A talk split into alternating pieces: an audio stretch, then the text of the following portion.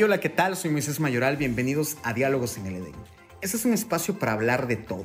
Queremos hacer de las cosas cotidianas algo importante, algo de lo cual razonar y aprender.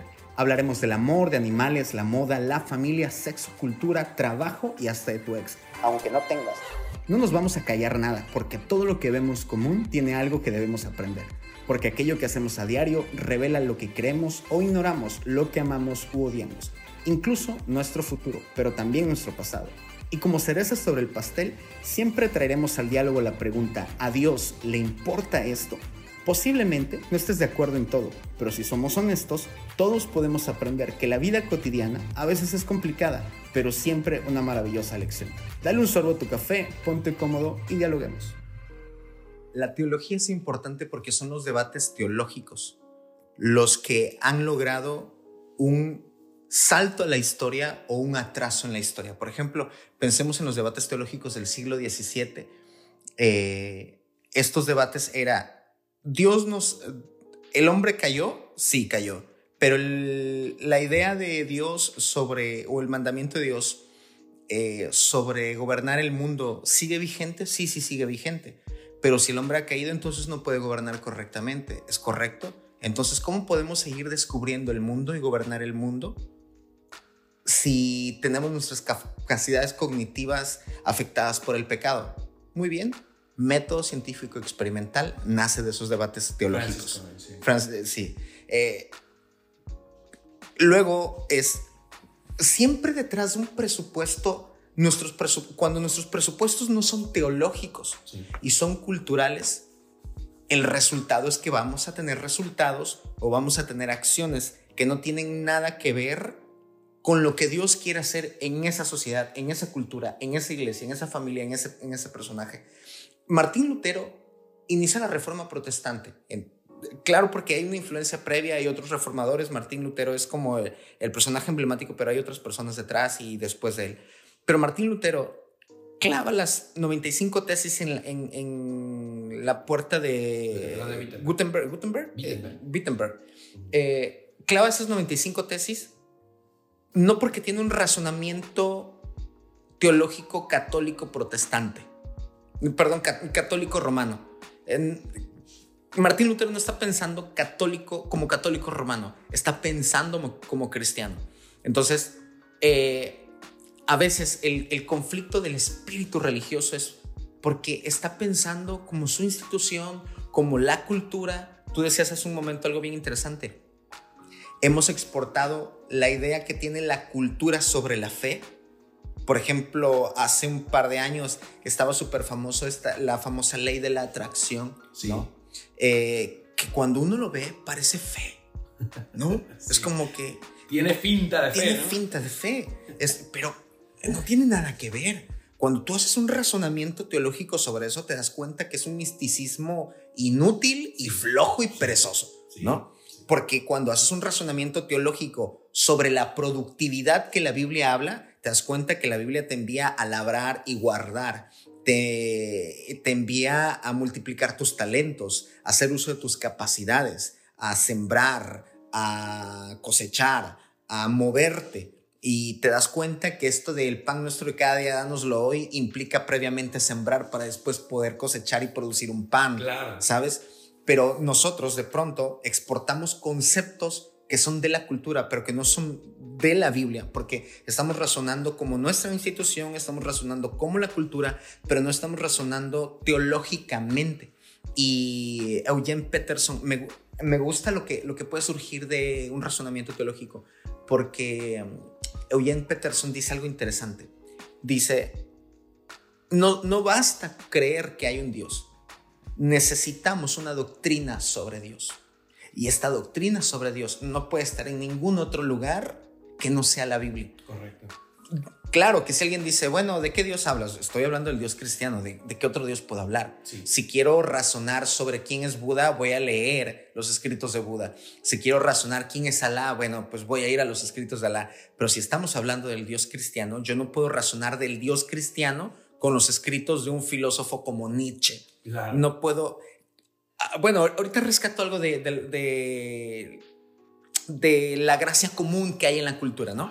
Pero cuando estamos hablando de de tener la idea correcta del Dios correcto, yo no puedo sacarlo de un libro de un predicador cool, ni de un sermón que está muy padre, pero que al fin y al cabo siempre tiene ese toque humano que me puede llegar a distorsionar al Dios verdadero, al Dios real, ¿no? Como por ejemplo, em, llegó un momento en el que la iglesia eh, del primer siglo coqueteó tanto con las ideas platónicas que con el tiempo Platón llegó a ser un referente sobre la filosofía que llegaron a, llegaron a aceptar la idea de Platón del mundo de las ideas y el mundo físico y entonces ahora tenemos el día del Señor, que es el domingo, y el resto de la semana es el mundo secular al que salimos a guardarnos, a protegernos y a persinarnos.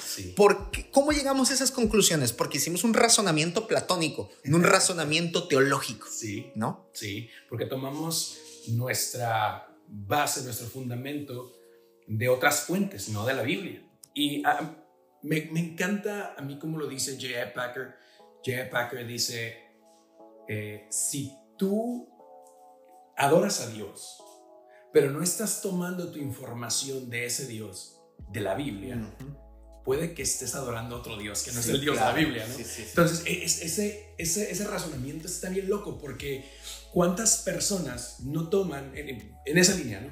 no toman su experiencia, su conocimiento de Dios, no tanto de la Biblia, sino de experiencias únicamente personales, que son totalmente subjetivas, hermano. Yo no, no quiero meterme con las experiencias de la gente. La gente tiene sus, sus, propios momentos con Dios y, no soy nadie para juzgarlos. Pero cuando Jesús le expresa a, a, a, sus oyentes en Juan 5:39, les dice en las escrituras, es donde ustedes van a saber quién soy yo. O sea, ¿quieren, quieren mi ficha descriptiva Ahí están las escrituras, ¿no?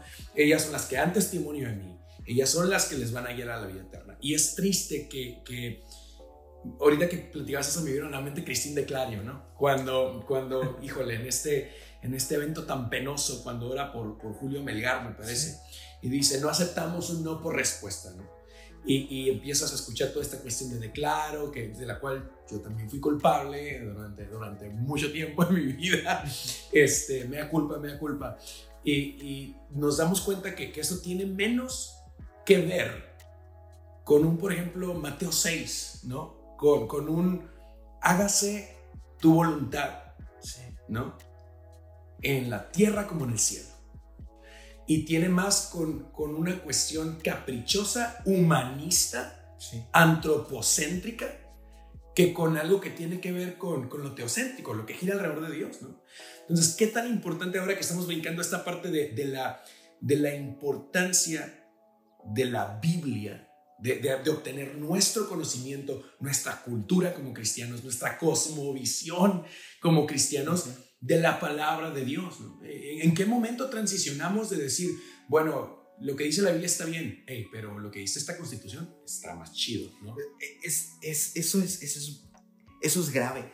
Eh, me, me, gustaría plantearlo con lo que dice Pablo en Romanos 12. Eh, dice, no os conforméis a este siglo, Romanos 12. 12 eh, no os conforméis a este siglo, sino, sino renovaos en vuestro entendimiento para que puedan conocer la, la voluntad de Dios que es buena, agradable y perfecta. Y Pablo se lo está diciendo a la comunidad de la iglesia que está en Roma. Sí. Y hay que entender que Roma, para el momento en el que Pablo está escribiendo esto, es el epicentro del movimiento helenístico, helenístico y que ahí está el centro del poder económico, político, y que hay todo un movimiento filosófico alrededor de esa cultura.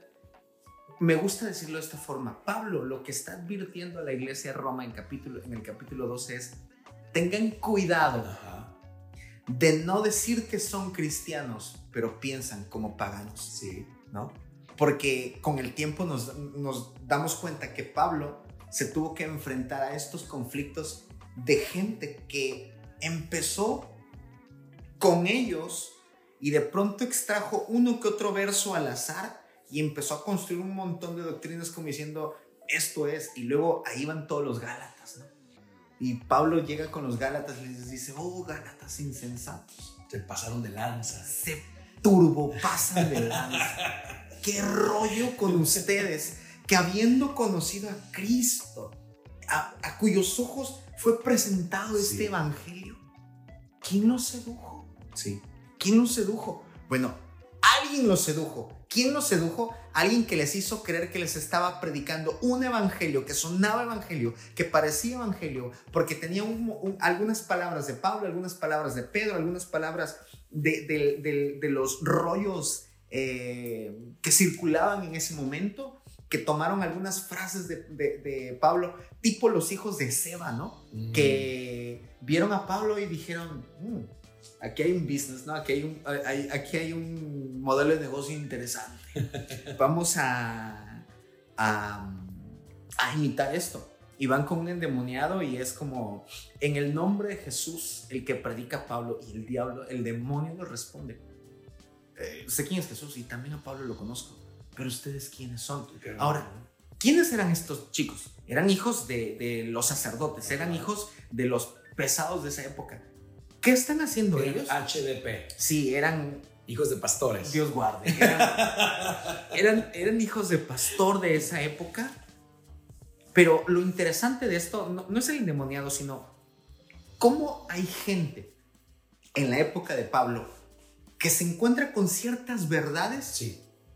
y dice, la tomo y construía toda una doctrina y construía todo un movimiento, o quiso construir todo un movimiento, y terminaban seduciendo a la iglesia con un montón de cosas absurdas, ¿no?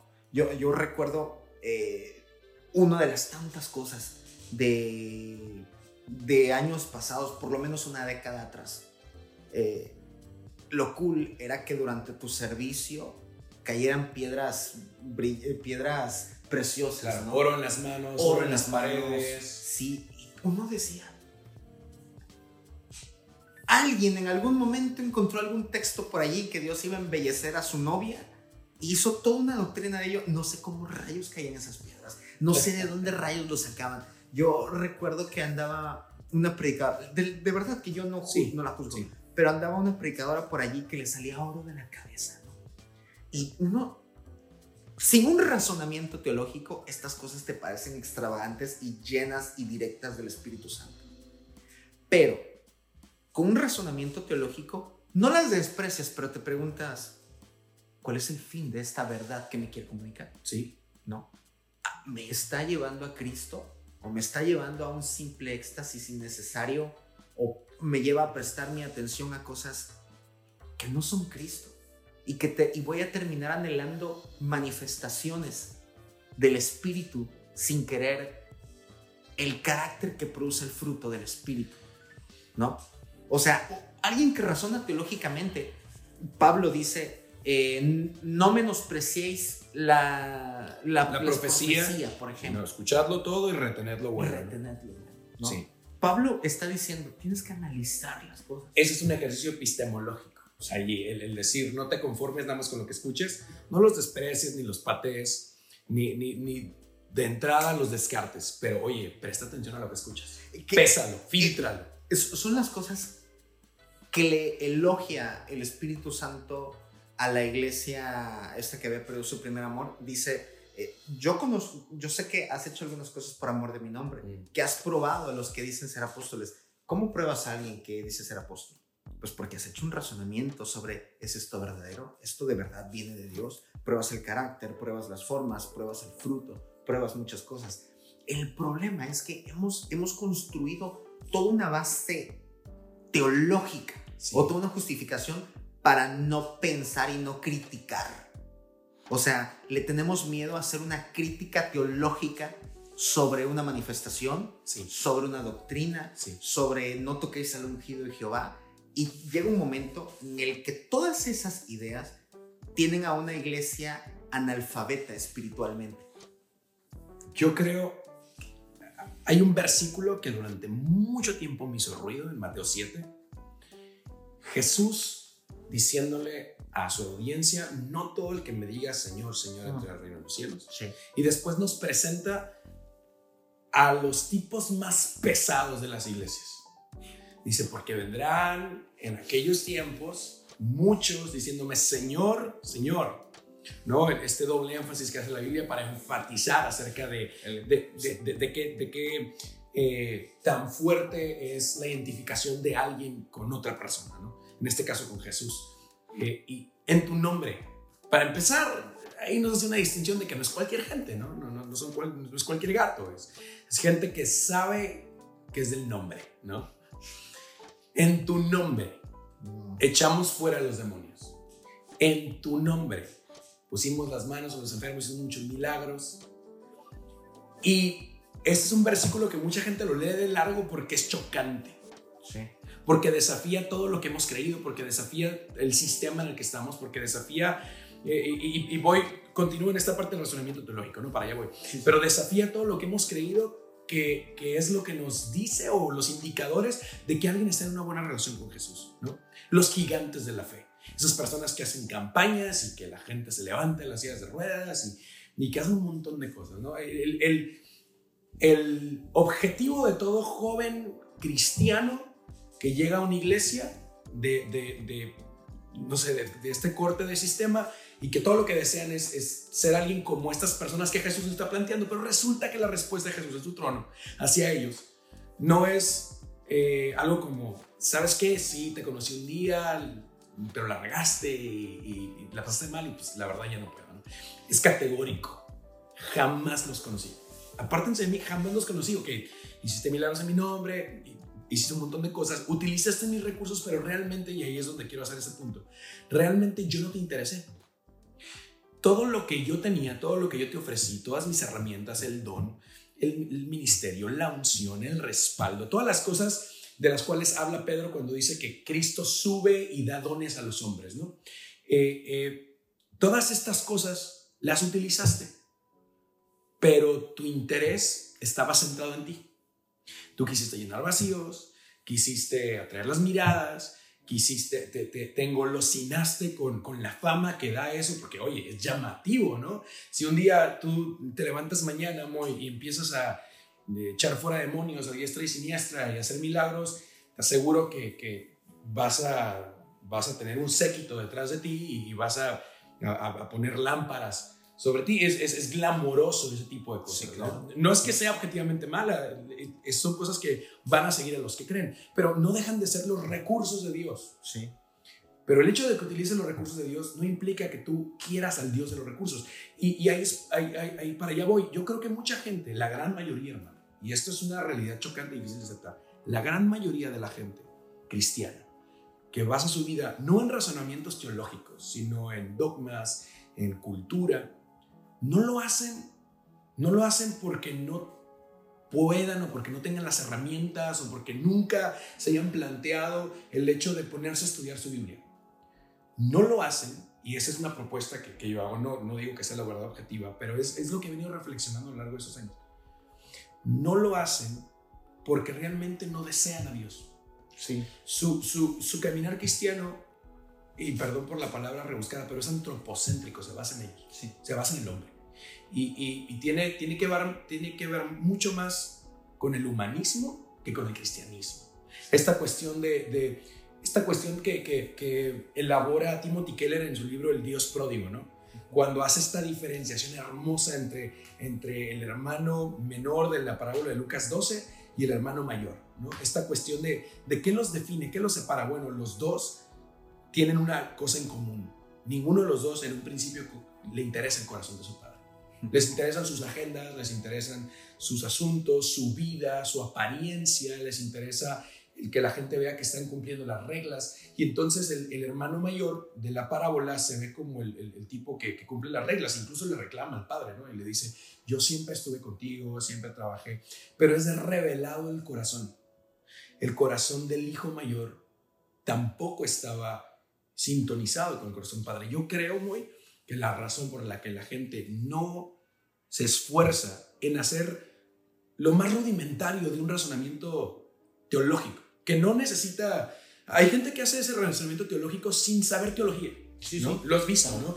Nosotros en algún punto, la gente que nos escucha, hay gente que, que, que, se ha hecho las preguntas difíciles, que ha ido a la Biblia, que tiene sus Biblias marcadas con plumones, todas deshojadas, porque de verdad tienen un deseo de conocer al Dios al que le sirven. Pero la gente, la gente incluso en, muy, comúnmente en lugares de influencia, en lugares de poder, en lugares de liderazgo, no les interesa. ¿Por qué? Porque hacerse un razonamiento teológico tiene menos que ver con ellos y más con Dios. Y la realidad es que no, no, realmente quizá no quieren tanto a Dios, sino perdón, pero voy a meter al, salmista, el salmista Arjona, ¿no? El salmista Arjona tiene una canción que en alguna parte dice, no te enamoraste de mí, eh, te enamoraste de ti cuando estás conmigo, ¿no? Este, eh, para los, de huesos amarillos en nuestra audiencia, en tu audiencia. Eh, hay gente que no se enamora de Dios, hay gente que se enamora de sí misma al estar con Dios. Y eso, y cuando, cuando estás en ese estado, un razonamiento teológico no es ni siquiera atractivo. Claro. Es, hasta, es hasta estorboso, porque ¿para qué? Porque estás viviendo conforme a la, a la la denominación a la que sirves, estás viviendo conforme a tu pastor te dice, pero una persona que está enamorada de Dios, que está, que, está necesitada de conocerlo más, ¿por qué? Porque Él es, él es, él es el objeto de sus afectos. Indefectiblemente va a llegar a ese razonamiento teológico, aún así sea con una teología pulida o sea con una teología rudimentaria, pero lo va a hacer. Y eso lo va a llevar a este camino del que estamos hablando. Ah, eh, no, sé si sabías que la palabra cuando dice Jesús, nunca os conocí, en griego es ginosco. Ginoscos, sí. Ginosco, claro. Relación. Y, se refiere, es la palabra que se utiliza cuando un hombre y una mujer tienen Así es, así es. Y Adán conoció a Eva. Sí, Adán conoció a Eva. es la palabra que se utiliza en griego para reflejar o revelar que un hombre y una mujer están teniendo una intimidad sexual. Una intimidad profunda, un conocimiento profundo. Y cuando Dios está diciendo, nunca os conocías, no se está refiriendo a que tú y yo nunca tuvimos un acto sexual, sería algo absurdo. Sí, no, claro, claro. Está refiriéndose a tú y yo nunca tuvimos una intimidad Correcto. profunda. Correcto. Nunca, nunca. Y, y cuando hablo de intimidad profunda, inmediatamente vuelvo vuelvo al Edén mm. y, y todo lo que surge del Edén. Sí. Cuando, cuando uno está deseando, a, cuando uno desea a Dios, hay un orden correcto, no solamente en el mundo y en nuestro alrededor, sino en nuestra propia vida, ¿no? Por ejemplo, observa un antes y el después de en el Edén y después del Edén. Sí. En el Edén tú encuentras a una Eva, a un Adán pleno, completo, sí que no sienten la vergüenza, que no sienten temor. El mundo está en un orden perfecto. No hay cargos, no hay espina, no hay un desgaste físico, no hay muerte, no hay enfermedad, porque Dios es el centro de todos sus afectos. Sí. Y cuando Dios es el centro de todos nuestros afectos, hay un orden perfecto en nuestra vida. Sí. Porque todo parte de Él. Y como decía Pablo, eh, eh, en Él somos, en Él nos movemos. Sí. Eh, somos de todo se trata de Él, para Él, y para, Él. Todo es, eso establece el norte en nuestra vida. Correcto. Pero la serpiente la seduce haciéndole creer que hay algo más allá de Dios, ¿no? Y, lo, lo, que te decía hace un momento es que encuentras una Eva que comienza haciendo un razonamiento teológico. Aquí, a ver si no me extiendo porque quiero decir otras cosas, pero encuentras una Eva que dice, no, lo que tú estás diciendo no es correcto. Porque lo que de verdad Dios dijo es A, B, C, D. ¿Para qué? Para que yo no muera. Es decir, Eva está consciente que aquellas afirmaciones que Dios le ha dado no es para tenerla cautiva, sino para mantenerla libre. Libre de muerte, libre de conflictos, libre de dolor. Eva está consciente que los límites que Dios ha establecido son límites buenos. Pero vuelve la serpiente al ataque. No, sino que Dios sabe es, una especie de ping-pong. Es, ahí te va, Eva responde, ahí te va, Eva responde. Pero llega un momento en el que hay que tener claro que no se trata de solamente conocer la verdad, sino de permanecer en la verdad, ¿no? Por eso es que Jesús está diciendo, y si permanecen en mis palabras, van a ser verdaderamente mis discípulos. Sí. Y Eva conoce la verdad. El problema de Eva no es que no conocía la verdad. Porque yo también he escuchado sermones como, no, es que Eva no estaba cuando Dios se lo dijo a Adán. Eh, pero no, es, es, es, un razonamiento muy, muy superficial. Sí. Eva es una mujer inteligente, plena, completa. El asunto de Eva no es que no conocía el mandamiento o no conocía la verdad. El asunto de Eva es que llega un momento en el que deja de permanecer en la verdad O sea, llega un momento en el que la cultura, la, la, la, religión, la presión social están golpe tras golpe, tras golpe, tras golpe. Y uno tiene que estar como, como estos eh, jugadores de esgrima. O sea, tú no puedes lanzar el espadazo y guardarla porque creer que ya no te van a devolver. O sea, recordemos que Satanás es el padre de la mentira, ¿no? Hay una cultura que nos presiona o a vivir en la mentira, pero el reino nos lleva a vivir en la verdad. Llega un momento en el que Eva deja de permanecer en la verdad y cuando tú dejas de razonar que Jesús es el centro de todos tus afectos y que hay algo más después de él, todo tu proceso de pensamiento cambia por completo. Pablo decía que las malas conversaciones corrompen las buenas costumbres. Si las malas conversaciones corrompen las buenas costumbres, la conversación de Eva y la serpiente corrompió el mundo entero. Es ¿no? ejemplo por excelencia. Es el ejemplo perfecto. Dejó de razonar que Jesús era suficiente y de pronto aparece un verso que nunca antes lo encuentras relación con un pasado. Y es, y Eva vio que era codiciable, deseó algo, enfocó sus afectos en algo que no era Dios. Y cuando tú enfocas tu afecto en algo que no es Dios, dejas de pensar en Dios, dejas de amar en Dios y empiezas a valorar todo lo que está alrededor de Dios y no al Dios que es la fuente de todo este bien. Y lo que encuentras es a una Eva diciendo, hmm, probablemente hay algo después de Dios, ¿por qué no? Yo creo que la mente de Eva, y lo, lo digo honestamente, puedo equivocarme, pero Eva no está pensando que se vaya a volar Dios simplemente está pensando, bueno, puede ser que hay algo más realmente y ahora voy a conocer algo eh, que antes no conocía, que Dios me había privado. Quizá no lo está haciendo en un mal sentido. Lo que ella no sabe es que ese no se trata del fruto, se trata de el intercambio de amores que sucede en el Edén. Sí. ¿No? Cuando tú cambias tus afectos a algo que no es Dios, vas a razonar equivocadamente en la teología. Cuando tú y ahora, doy otro ejemplo. Cuando tú cambias a Dios por algo que no es Él, vas a valorar más una, una, constitución que la propia palabra. Cuando tú no pones a Dios como centro, siempre vas a creer que hay algo más que te tienes que poner o quitar, hacer o ser, porque Dios no basta. El resultado es que se arruina la vida de Eva y Génesis capítulo 6 da un diagnóstico final de la situación del hombre.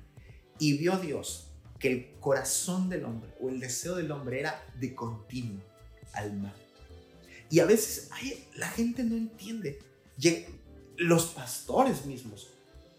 Nos falta una teología de decirnos, nuestros corazones están desordenados. Sí. Lo único que los puede ordenar es la verdad de Dios. Porque la, la verdad tenía todo en orden. Es la mentira lo que es, da entrada a un desorden por completo. Entonces, eh, hay, que entender que a veces nosotros como predicadores, como maestros de la Biblia, como líderes, como pastores, tenemos los afectos desordenados. Y algo interesante que decía Timothy Keller, que ya lo hemos mencionado un par de veces, es que el nuevo nacimiento, no, no lo decía Timothy Keller, lo decía San Agustín, que el nuevo, eh, el, el nacer de nuevo es un reordenamiento de amores. Porque cuando Cristo viene a nuestras vidas, aquellas cosas que nosotros valorábamos dejan de ser tan valiosas. Eh, y, y, que creíamos que eran vitales, no son tan vitales. Y ahora aquellas cosas que parecían insignificantes, realmente son importantes. Por eso es que encuentras a un Pablo diciendo, y todas estas cosas que yo tenía por ganancia, las, las tengo como pérdida a fin de conocer a Cristo sus afectos habían cambiado por completo. El fruto frente a sus ojos había dejado de ser lo más valioso y el eje central de su vida. Ahora el eje central era Cristo. Y por eso es que ahora tiene una cosmovisión y una visión de la vida completamente distinta y su razonamiento teológico es completamente distinto. Te lo explico una vez más para no alargar el punto desde otra perspectiva. Tienes a un Balaam algunos teólogos dicen que, que no tenía nada que ver con Dios, que simplemente hay algunos errores allí. Yo sí creo que Dios le hablaba, ¿no? Porque la Biblia es, es muy explícita, puedo equivocarme, pero la Biblia es explícita de que Este men, cuando lo viene, le vienen a ofrecer el trabajo de que vaya a maldecir al pueblo, él dice, lo voy a consultar con Dios. Le importa lo que dice Sí. Dios. Solamente que va con un corazón desordenado a hablar con Dios. Sí. ¿No? Y llega y le dice, oye, pues qué onda, me, me quieren invitar al congreso de acá, ¿no? ¿Qué onda? Voy, eh, porque estoy de moda y, y qué rollo, voy. Y, Dios le dice, no, no vayas. Ya hay un no, él lo sabe.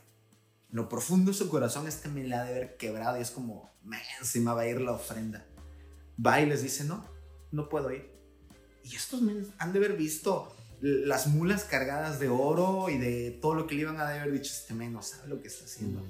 Pero este men quiere sujetar todo su corazón a lo que Dios ha dicho, Sí. ¿no?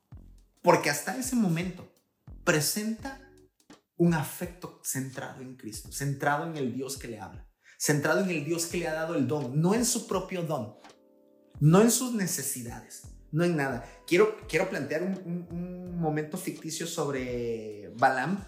Y Balaam, digamos que tenía muchas deudas, digamos que tenía necesidades, una familia a cual darle de comer, pero no, no, no centra su atención en eso.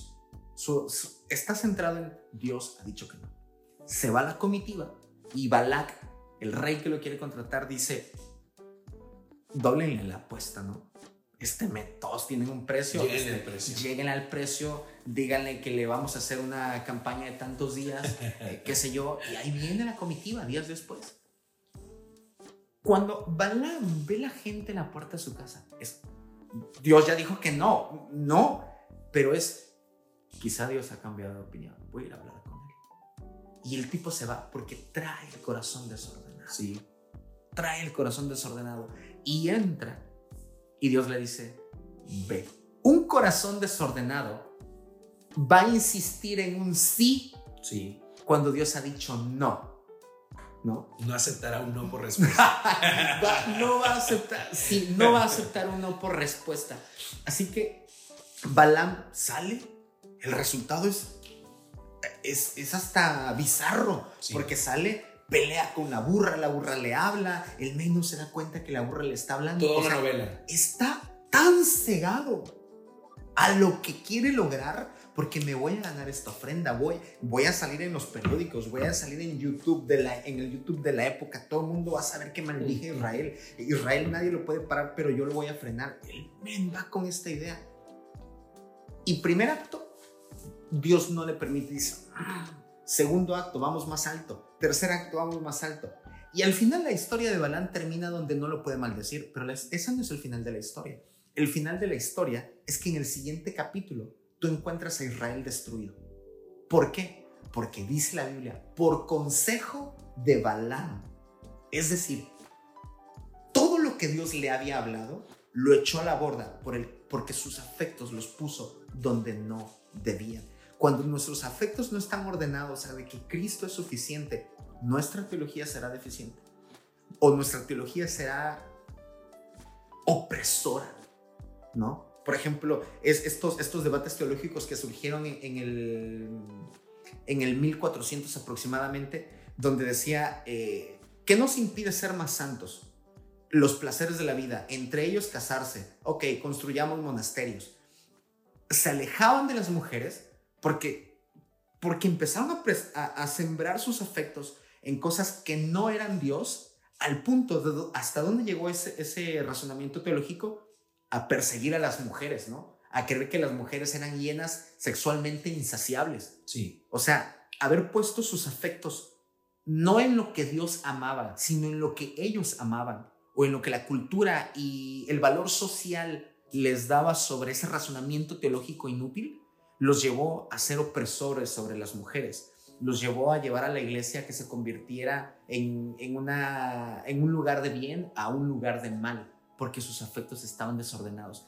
La historia termina en que en la Biblia encontramos el camino de Balaam. El camino de Balaam es, es este asunto de menospreciar aquello que Dios que Dios dice y que aquello que Dios ama y vender mi voluntad a cosas que Dios no ama y que terminan destruyendo mi vida, ¿no?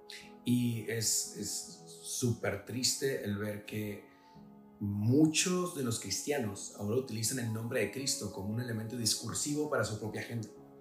Cuando el cristiano se aparta del carácter de Cristo porque no le interesa a Cristo, le interesa su propia agenda y entonces tuerce lo que el cristianismo es. Y de ahí viene un montón de críticas de, de, la sociedad hacia el cristianismo, porque el cristianismo propiciado eso, porque, porque sus afectos se volcaron hacia sí mismos. Y, sabes, te decía, es una verdad muy chocante, porque, porque nos lleva a pensar que del grueso de las iglesias, de los 300 personas que tienes en un templo, muy posiblemente un número muy pequeño pudiera realmente ser gente que estuviera enfocada con sus ojos puestos realmente en Jesús, con un corazón que ama a Jesús. Y, mira, eso no, es una idea tan descabellada, porque, porque la Biblia está llena de imágenes en donde eh, se separan las ovejas de los cabritos, se separa el trigo de las cizañas, se separan las ovejas de los lobos vestidos de ovejas. Eh, eh, esta cuestión de que uno será tomado, el otro será dejado. Por lo menos ahí hay ya una división de 50-50.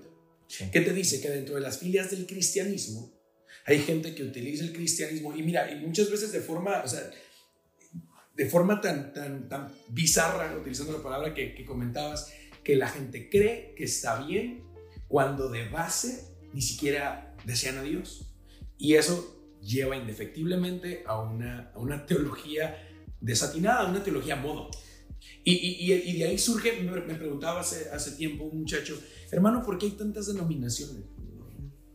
Le hablaba un poquito acerca de, la reforma protestante del siglo XVI y, de, y de, las cuatro vertientes de los anglicanos, los metodistas, los anabaptistas y los luteranos. Y, pero, pero, al final toda la plática se reducía a, mira, llegó, llegó el momento en que grupos de personas dijeron, ¿cómo puedo adaptar esta verdad? No no yo adaptarme a esta verdad, sino cómo puedo adaptar esta verdad a lo que ya soy, ¿no? A los aspectos culturales, a, los aspectos políticos, ¿no? Eh, movimientos como el movimiento anglicano, eh, dirigidos por, por el rey de Inglaterra, en donde literalmente el vato mandó a hacer su propia Biblia, su propia traducción de la Biblia. ¿no? Entonces, cuando nos fijamos en este, en este problema, que, que, lo vemos reflejado a la hora de las instituciones y de, y de los vicios de las instituciones, nos damos cuenta que es un problema que nace en el corazón. No es tanto, no es tanto una cuestión de que, de que la institución, por lo tanto las instituciones son malas. Mira, yo, yo he dicho esto y no sé si estarás de acuerdo conmigo, pero hay gente que dice, este, la institución esto, la institución aquello. ¿Qué es una institución? Una institución es simplemente un instrumento jurídico para darle cierta presencia o cierta identidad a un grupo de personas. Pero al final del día las instituciones son las personas que conforman a esa institución. Entonces, si lo vemos desde perspectiva, una institución no es nada más que un papel una acta constitutiva, eh, pero, pero lo que somos en, el, gran esquema de las cosas, como se dice a veces, somos, somos la iglesia. Cuando pensamos en la iglesia y pensamos en este fenómeno en el que hablamos, no, no, yo no puedo evitar pensar en, en, la, en la difícil realidad de que hay mucha gente que defiende sus instituciones, sus denominaciones, sus logotipos, hermanos que se toman fotos frente a sus logotipos adorándolos y que estoy seguro que si permitieran los tatuajes en su denominación, el primer tatuaje que se harían sería el logotipo de su denominación. Gente que, gente que incluso incide en, la idolatría, hermano, en, poner primero esos elementos que a Dios, porque, porque la gente que hace esto, realmente no, Jesús no le es suficiente. Y cuando y para aquellas personas a las que Jesús no les es suficiente, nunca, nada, jamás les será suficiente. ¿Qué es lo que debemos de buscar como iglesia? Que Jesús sea suficiente. Por eso, no sé tú en tu experiencia en, el estado donde creciste, pero aquí eh, yo, yo no recuerdo, hermano, pensando en mi niñez y pensando en, mi etapa ministerial, no recuerdo el concepto gracia como, como algo relevante, como, algo que fuera, que fuera algo más profundo que solamente un elemento de una narrativa o de un discurso. no había una, una profundidad en, el elaborar, ni siquiera se tocaba, porque resulta que como lo venimos planteando, cosas como la gracia resultan peligrosas para el sistema, peligrosas para la forma en la que pensamos, en la forma en la que está estructurada nuestra vida cristiana, porque si entonces nuestra salvación es por gracia, por medio de la fe y no de nosotros, ¿qué hay de todas las cosas que nos hemos esforzado tanto en hacer?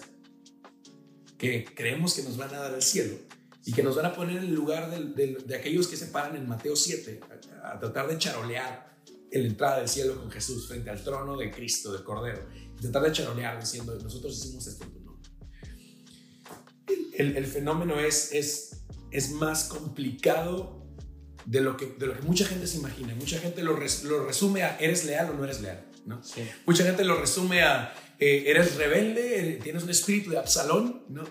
Este, o, hermano, usted, eh, eh, como dice Romanos 3, usted se ha sujetado a sus autoridades porque son puestas por Dios. El problema es mucho más complejo.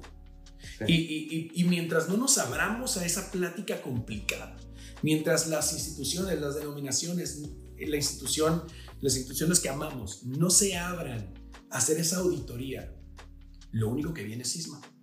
Lo, lo único que viene es una generación hambrienta de Dios que ya no le es suficiente la denominación.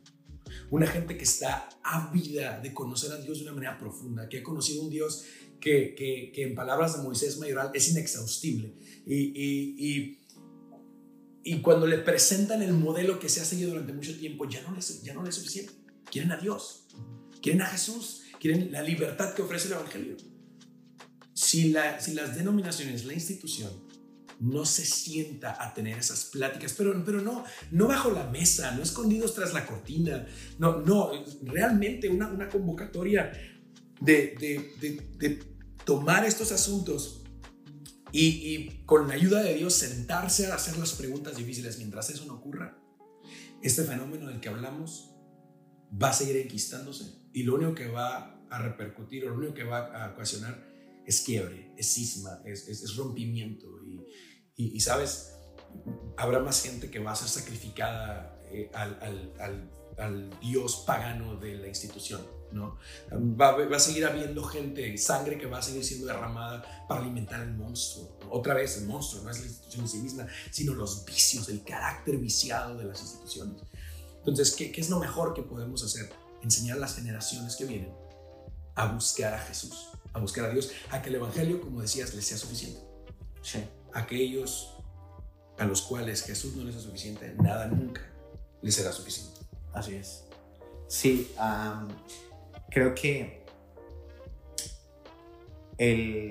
podemos resumir toda esta conversación en, la suficiencia de Cristo. Correcto. O sea, de verdad Jesús es suficiente. Yo, em, en mi opinión, tengo 18 años en el cristianismo y en mi opinión estoy redescubriendo a ese Dios que es suficiente. Um, y no, se trata de que yo no crea que todo lo que antes había creído es completamente falso, pero es que a veces no nos damos cuenta que lo que Cristo dice sobre este pueblo de labios me honra porque su corazón está lejos de mí, puesto que su temor no es más que mandamiento de hombres. Sí. Y esa es una afirmación súper grave, muy peligrosa, porque recuerda que con el temor de Dios el hombre se aparta del mal, pero estos tipos están hundidos en el mal sí. y no se dan cuenta que no pueden acercarse al bien porque lo que creen no tiene nada que ver con lo que Dios dice que es la realidad, ¿no? Le dice a los escribas y fariseos, eh, mi palabra no haya cabida en sus corazones. Es decir, ustedes están tan llenos de, sí mismos. De sí mismos que no hay un espacio sí. de mi verdad para ustedes. La gente dice que, que, que a veces la gente no cree algunas cosas, no cree la verdad porque depende de quién la está diciendo, pero en ese momento le estaba diciendo el propio Cristo. La verdad encarnada. Sí, es el verbo hecho carne. No se trata a veces de quién la dice, se trata de, también se trata de qué está lleno nuestro corazón. Y cuando nuestro corazón está lleno de dogmas, está lleno de relatos falsos, insostenibles, de cosas morales, de cosas humanistas, antropocéntricas, filosóficas, con un, sistema filosófico que no se puede sostener, un conjunto de creencias nobles pero que no son verdaderas o que son verdaderas en un contexto pero no en la totalidad de la vida y de pronto te enfrentas al Evangelio, el Evangelio te deshace la vida, me, me, gusta decir que el Evangelio lo que hace es destruir nuestra vida para darnos la vida de Cristo, ¿no? Pero hay, hay, hay algo interesante que pasó con los fariseos para ir terminando con esta conversación. Porque si no se han dado cuenta ya vamos a llevar dos horas. Eh, y es, ¿por qué los fariseos? Dos cosas. ¿Por qué los fariseos? Que son el principal grupo que, que, pugna, que impulsa la muerte de Jesús quiere matar a Jesús. Porque dice, hay un versículo en Marcos, dice, ellos amaban más la gloria de los hombres. Y amar más la gloria de los hombres. Y Jesús decía, no, yo no hablo nada de mí mismo, todo lo que yo hablo lo, recibo del Padre. Y todo lo que yo lo hago, lo hago porque el Padre me ha enviado. Es un Jesús, es un hombre sumiso a, la verdad de, de Dios. Jesús es un hombre, es Dios hecho carne y que dice Hebreos que por cuanto padeció aprendió obediencia. Es decir, su vida no solamente se humilló, sino que fue a la muerte y no cualquier muerte, sino una muerte de cruz. Todos sus afectos giran en torno al deseo del Padre. O sea, ¿por qué no miente? Porque el Padre le está diciendo algo que él no puede decir de más. Él tiene que decir lo que eh, el Padre le ha dicho. Pero te encuentras con los fariseos que tienen un corazón tan desordenado, tan desordenado, que Cristo, Cristo los califica como hipócritas. Y la hipocresía es la sustitución de lo genuino. ¿No? 18 veces les dice en la Biblia hipócritas, las conté 18 veces. Sí, o sea, cuando yo no tengo a Dios, yo tengo que fingir que tengo a Dios. Sí. Y esa es la hipocresía. Sí. El fingimiento de algo, de, de, algo que se supone que tengo, pero no tengo. Y Jesús les está diciendo, ustedes están fingiendo que tienen algo de Dios. Y no es así. El resultado es, si yo tengo, estoy fingiendo algo que se supone es de Dios y no es de Dios, es que voy a terminar amando algo que no es Dios. ¿Qué terminaban amando? Amando más la gloria de los hombres que la gloria de Dios. Y a veces nuestros pocos encuentros con la gloria de Dios es porque ya nos hemos encontrado con la gloria de los hombres. Y a veces esa gloria está en nuestros sistemas doctrinales que tanto amamos, que no necesariamente son bíblicos, en nuestro sistema religioso, en nuestra cultura, en nuestro contexto de iglesia. Hemos eh, invalidado el mandamiento de Dios, validando y amando, idolatrando el mandamiento de los hombres. Hermano, perdón que te interrumpa, pero ¿no será que nos han enseñado a buscar gloria de los hombres como si fuera gloria de Dios. Sí, claro. O que se ha disfrazado la gloria de los hombres como gloria de Dios. Y al final lo que estamos creyendo que es gloria de Dios, resulta que es gloria de los hombres. Sí, claro. Sí, sí. El resultado es que este corazón desordenado de los fariseos, esta hipocresía, los lleva a pugnar y a apostar por la apuesta, por la muerte de Jesús. Ellos en su mente, matemos a este tipo que es complicado, ellos creen de verdad que están honrando a Dios. O sea, es, es el, este Pablo que se siente orgulloso de perseguir cristianos, está convencido que lo que está haciendo es una obra cruzada divina. Sí, es Dios me ha enviado a eso. Sí, de verdad. O sea, algunos cristianos, perdón, algunos teólogos dicen que el aguijón de Pablo era este sentimiento profundo de, arrepentimiento, de saber que mató a hombres como Esteban, ¿no? Que, consintió en la muerte de Esteban. Es, pienso que no puedes vivir fácilmente con el asunto de de pronto ahora conoces a Dios y volteas para atrás y te das cuenta que mataste a hombres genuinos de Dios. Pero ese sentimiento solamente lo tienes cuando te has encontrado con la gloria de Dios, ¿no? Porque ese tipo Dios lo visita y es, Señor, ¿qué quieres? Primero, Señor, ¿quién eres? ¿No? Quiero saber de dónde viene este golpe de gloria. Y después, ¿qué quieres que yo haga? Y hay un acto de obediencia para él. Ahora imagínate a un Pablo pensando todos los días, consentí la muerte de Esteban. Yo, yo, yo creo que es parte de eso, ¿no? Este sentimiento profundo de, de maté a hombres inocentes, los arrastré, los llevé a la cárcel.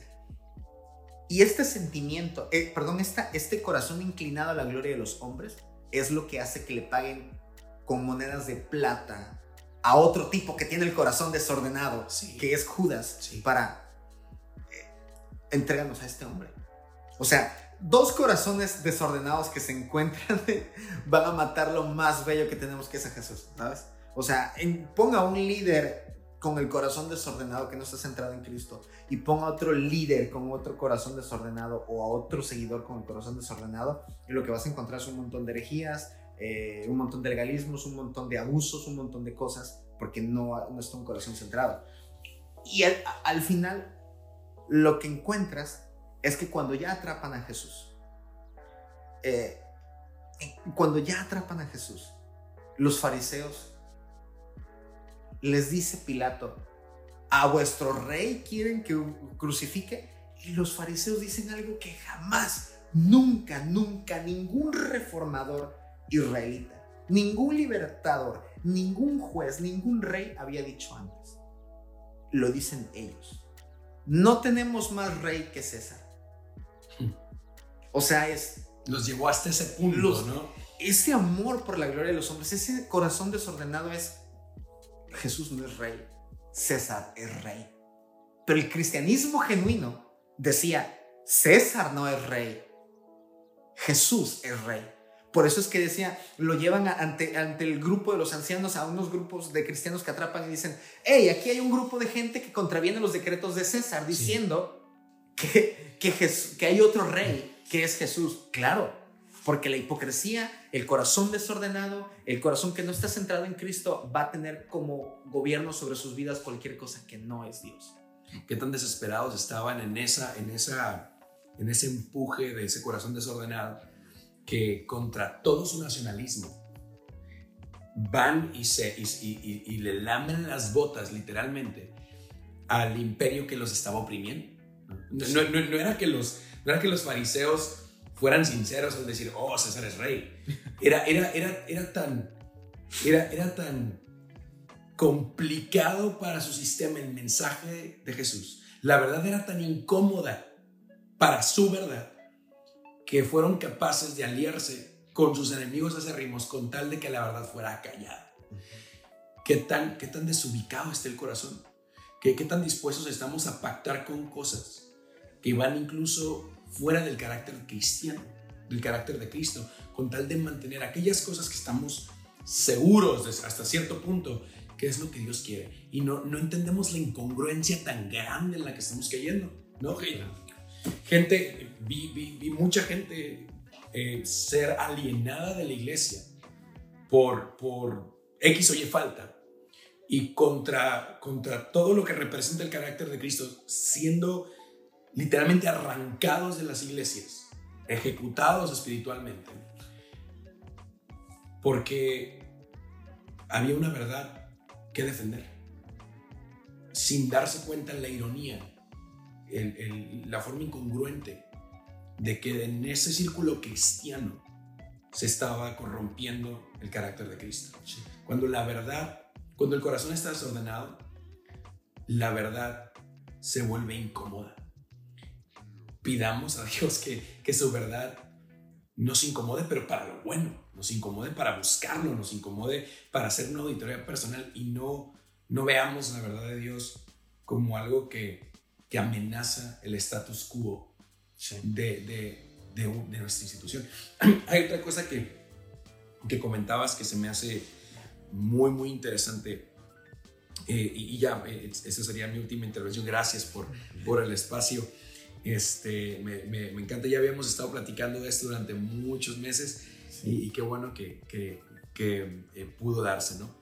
Pero yo me quedo con esto, me quedo con el hecho de que hoy más que nunca tenemos una oportunidad para cuestionar la forma en la que vivimos nuestro cristianismo.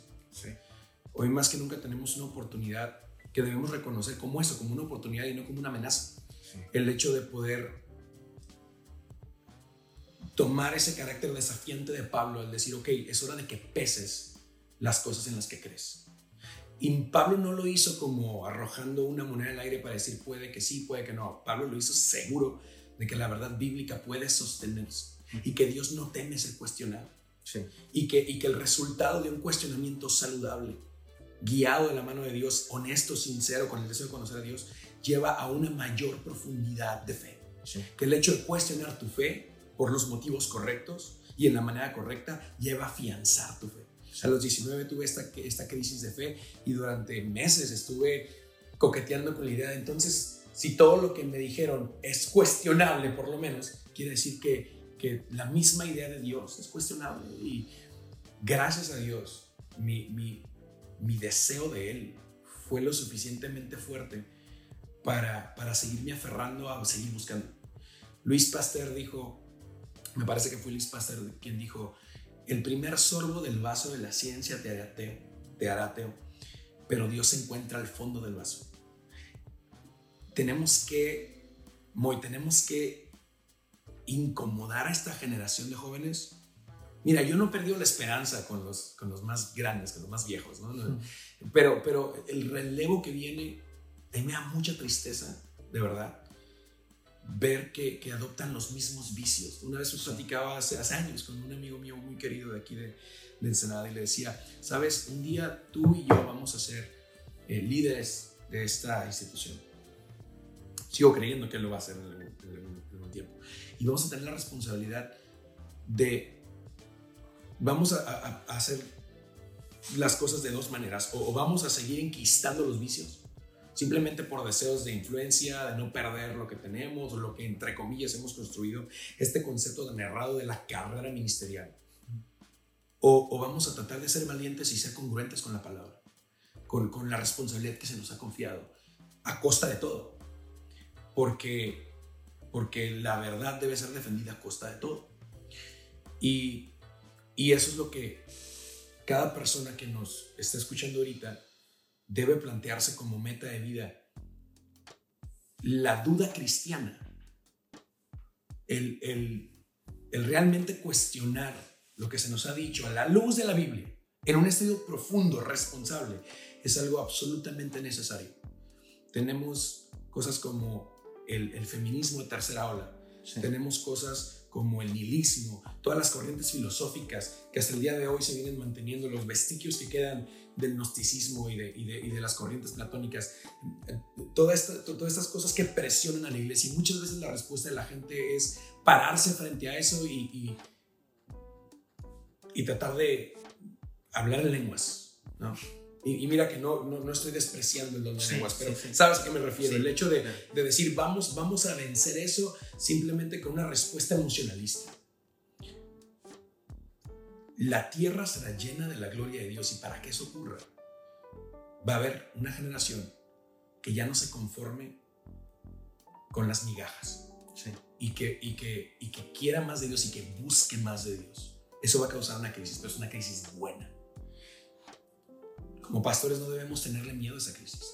Como pastores no debemos tenerle miedo a los chavos que van a la universidad, que llegan con preguntas filosóficas que a lo mejor te, agarran desprevenido como, como, cristianos no debemos tenerle miedo a, tantas cosas que ocurren, debemos estar listos, preparados. Pablo le dijo a Timoteo, mientras yo me voy, ocúpate en la lectura, ocúpate en el estudio. La Biblia está llena de esto. Y, si nosotros no nos abrimos a este ejercicio de, de, cimentar nuestra fe a través de cuestionarla a la luz de la misma palabra, entendiendo y creyendo que la Biblia se sostiene y que hoy por hoy el cristianismo es la cosmovisión que no solamente es de las más reproducidas o conocidas, sino que es la mejor cosmovisión que existe.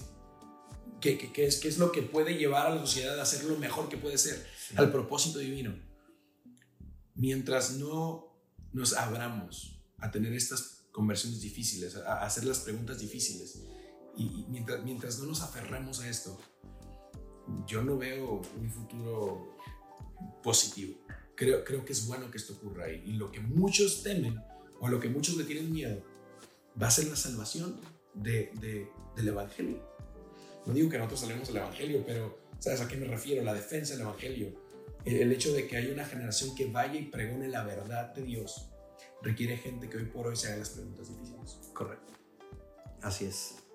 Tenemos el reto de nuestra generación no solamente es enfrentar las mentiras de la cultura, sino también las mentiras de la religión. Cierto. O sea, ojalá solamente tuviéramos que enfrentarnos al mundo que se afuera, ¿no? Pero en medio de un mundo que dice que no hay verdad, el cristianismo es la verdad. En medio de un mundo que cree que no puede conocer a Dios, nosotros tenemos que conocer a este Dios y presentárselos y poder generar una transformación. Ray, se nos acabó el tiempo, Se tenemos acabó. tantas cosas que Sí. hablar y esperamos que para la próxima lo podamos lograr. Despídete de ellos, nos vemos pronto. Gracias, Dios les bendiga mucho y ánimo. Hay que seguir haciendo las preguntas difíciles. Gracias, Moy. Gracias chicos por estar aquí, por aguantarnos dos horas. Esperemos que si les gustó este tiempo con Ray, pues lo volvamos a invitar para unas tres horas. Próximamente vamos a hacer una reunión importante, así que manténganse informados para que participen de ellas durante una semana donde vamos a estar hablando de esto. No les digo cuándo, pero les aseguro que pronto. Saludos, gracias por haber estado aquí.